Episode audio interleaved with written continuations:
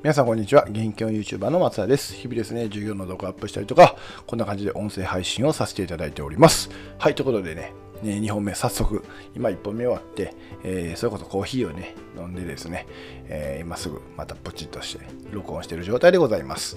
えっと、今日の、っていうか今回のテーマはですね、人生100年時代を生きる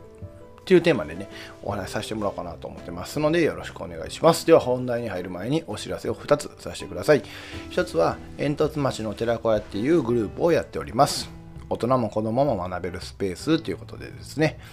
えーゲストティーチャーに来ていただいたりとか、英語で歌を歌ったりとか、あと、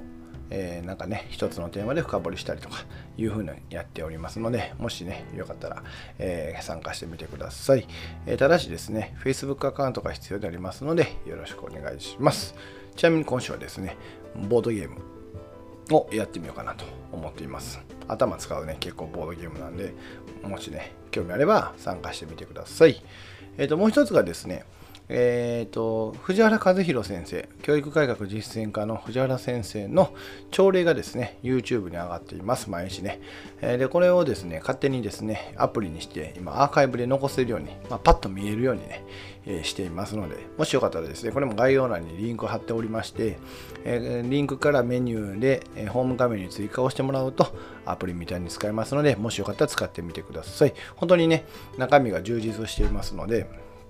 今週はね、面接力を鍛えるということで、えっ、と、いろんなね、面接のテーマをこう振ってくれてるので、これに対してどう答えるかっていうのが、情報編集力の方のね、力を、えーつかえー力をつけるのに非常に役に立つかなと思いますので、就活生の方であったりとか、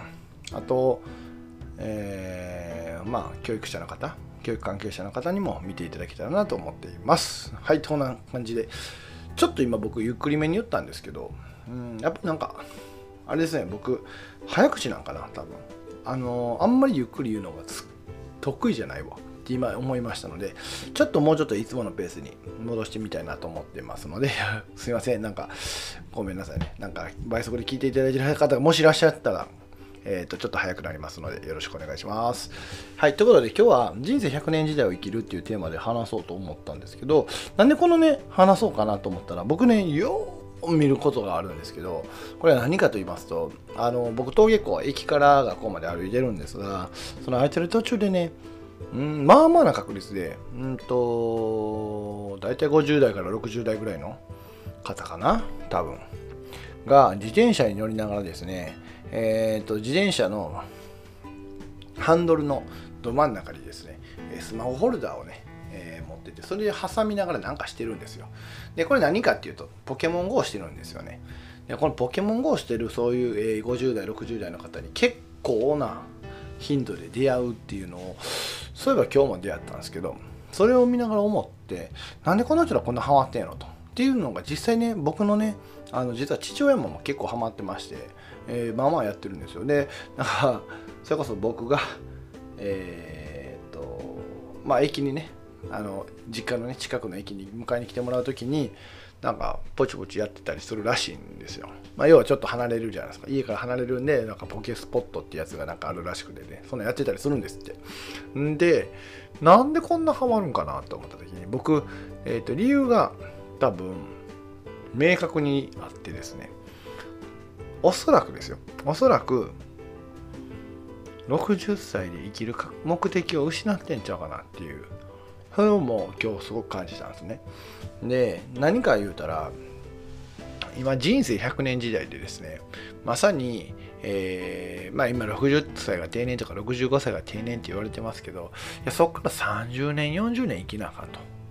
いう時代に今入りつつあるじゃないですか。って考えた時にじゃあこのから先どうやって生きるかっていうことをやっぱり明確にしてない人ってすごいしんどいんやろなと。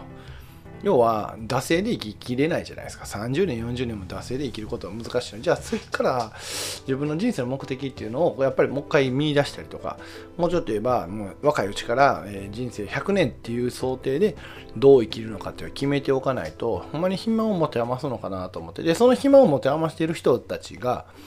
それこそねレベルを上げれる、えゲーミフィケーションえー要素が満載のですね、ポケモン GO をやり出すとですね、歩いてえー、なんかもらえるかな？わかんないですけど、歩いてなんかしたりとか、えー、実際にレベルの高いポケモンに出会ったりとか、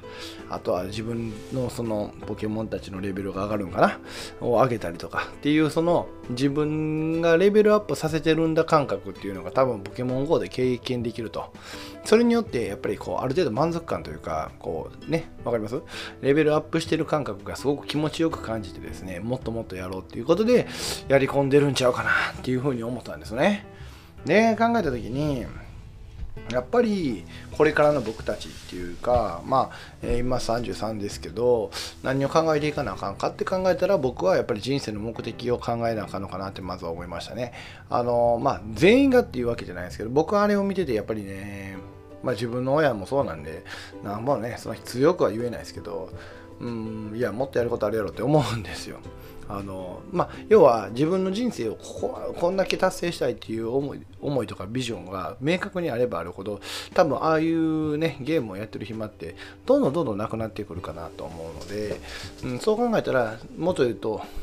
えそう考えたらか、うん、あんな時間ないよなって思ったりとか。あと自分自身を成長させることに快感を覚えてるタイプなので僕は。えっ、ー、と自分のやってるポケモンがどんだけレベル上がろうが自分成長してないやんってなっちゃったら嫌やから。そうやったら自分が本をね一冊でも読んで、えー、今こうやって発信させていただくために何かインプットしてとかいうふうに